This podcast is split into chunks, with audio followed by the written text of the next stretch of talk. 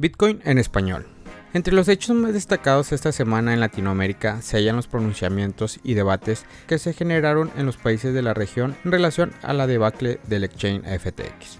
Parte de esos debates se dieron en el marco de la décima edición, la BitConf, uno de los eventos sobre criptomonedas más importantes de la región, a la cual acudieron figuras internacionales, incluyendo Vitalik Buterin, Jimmy Son y Samsung Mo.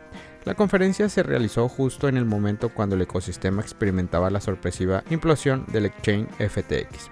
De ahí que algunas de las charlas previstas para el evento giraron de tono para hablar de las repercusiones del caso. En otro lado de la región, México fue otro escenario para charlas relacionadas con el sector, al ser la sede elegida para la realización de la Cumbre Mundial sobre Minería de Criptomonedas. Para ir a detalle de las noticias de cada país del habla hispana durante la semana pasada, dejamos el reciente Bitcoin en español. Argentina, sede de la décima edición, la BitConf. El tema de la caída de FTX ha tenido fuertes repercusiones en toda la industria de criptomonedas a nivel mundial. La información sobre este impactante caso estuvieron presentes en uno de los eventos sobre Bitcoin más importante de Latinoamérica, la BitConf. En la décima edición de la conferencia, el cofundador de Ethereum protagonizó un polémico debate sobre FTX, junto a Jimmy Son, Samson Moe, Juan Llanos y Alejandro Palanzas. Todos dieron su visión particular acerca de la posible consecuencia que la debacle de esta plataforma podría generar a nivel global.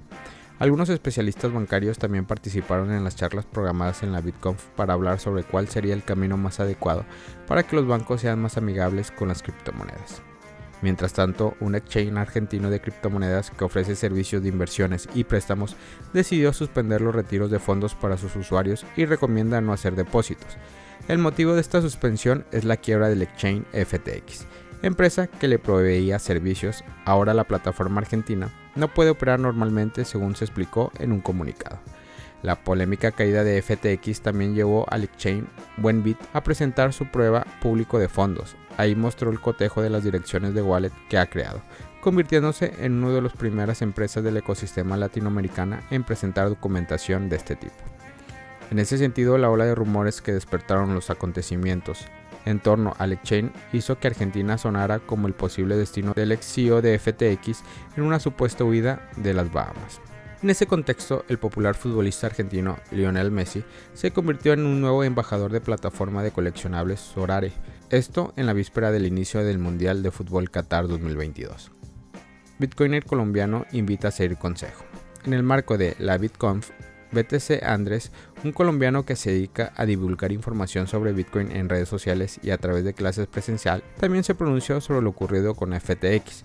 El comunicador dio un importante consejo a los nuevos Bitcoiners señalando que una de las formas de evitar ser víctimas de los mensajes fraudulentos de la exchange ya está escrito en el white paper o libro blanco de Satoshi Nakamoto.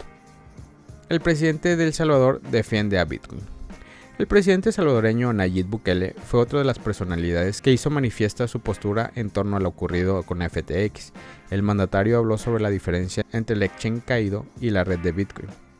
Destacó las principales características de la cadena de bloques y el rol que desempeña como vía para evitar los fraudes financieros, impidiendo ser víctima de situaciones como lo ocurrido en el polémico exchange.